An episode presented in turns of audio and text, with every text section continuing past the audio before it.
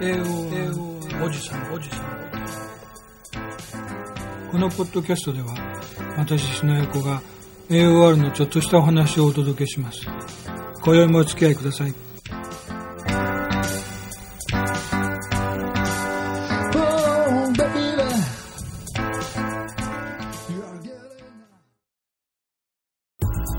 えー、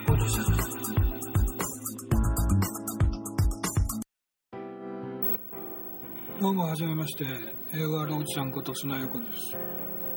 今回 AOR おじさんというポッドキャストを始めさせていただきました。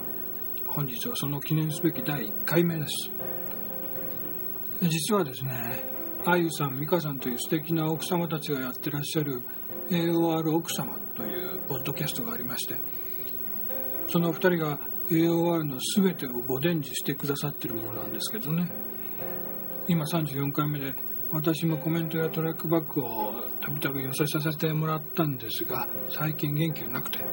更新の方も去年の11月で止まっちゃってるような状態なわけです。それじゃあ自分で同じような番組やっちゃおうじゃないかということで今回の運びとなったわけです。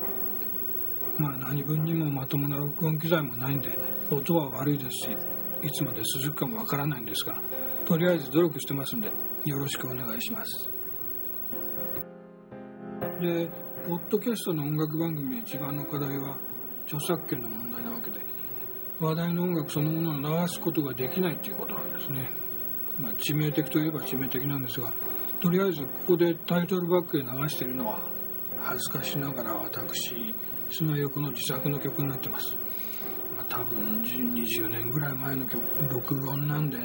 これも音悪いですがご容赦を。さて本題に入りましょう。まずはお約束として AOR というものの定義からいきましょうか。これは以前に私のブログでも書きましたように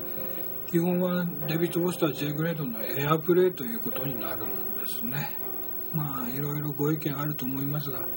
私にとっては Airplay こそが AOR そのものなわけでこれを基準にしないと何も語れないっていうことですね。なんで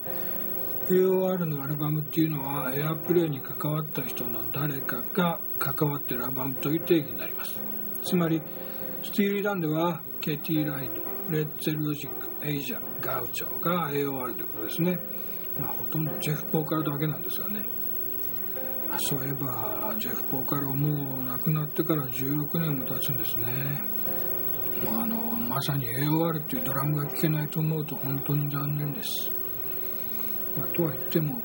普段私が聴いてる音楽はもう90年代初めで終わっちゃってるんでその後のものはよく知らないんですけどね。じゃあ話を戻しましょう。でその基準に当てはめるとケニー・ロギンスでは Nightwatch は違うけれども Celebrate Me Home、High Adventure、Vox Humana は AOR ですね。それじゃあレイ・パーカー・ジュニアの Raydio のアルバムはみんな AOR になっちゃいます。 Airplay でも1曲のみカッティングギターで参加しただけの彼を基準にすることはちょっと無理がある気はするんですけれどもまあいいんですこれは、えー、便宜上の定義なんで例外認めると成立しなくなりますから。でこのエアプレイですがアルバムが AOR のベストアルバムの一つであるということを疑う人は多分世の中の AR 好きにはまずいないんじゃないかと思います。それほどのものです。まあ AOR のキーワードで、